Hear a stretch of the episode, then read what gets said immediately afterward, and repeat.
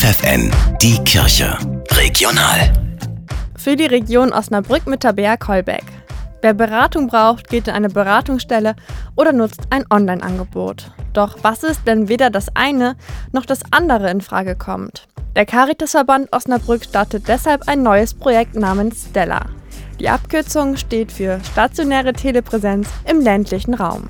In der Beratungsstelle in Melle werden Hilfesuchende in besonderer Weise per Video beraten, sagt Geschäftsführerin Monika Schnellhammer. Bild und Ton sind so gestellt, so groß, dass das erscheint, wie als wenn er direkt als Person im Raum sitzt. Also eine hoch aufgelöste, tontechnisch äh, sehr gut austarierte Präsenz, so dass ich mich wirklich nicht an eine kleine Kachel bemühen muss, sondern tatsächlich jemanden direkt vor mir sitzen habe, äh, der dann direkt mit mir in Kontakt gehen kann. Das Projekt hat die Fachhochschule Bielefeld in Kooperation mit der Universität Trier entwickelt. Aktuell befindet es sich in der Erprobungsphase. Am 24. Februar jährt sich der Überfall Russlands auf die Ukraine. Deshalb rufen Friedensorganisationen in Osnabrück und Münster dazu auf, an diesem Tag eine Menschenkette zu bilden, die die beiden Städte miteinander verbindet.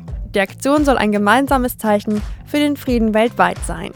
Das Bistum Osnabrück ermutigt Kirchengemeinden, kirchliche Verbände und Organisationen teilzunehmen. Die Friedenskette startet ab 15 Uhr und endet gegen 17 Uhr. Weitere Informationen findet ihr auf der Internetseite www.friedenskette23.de.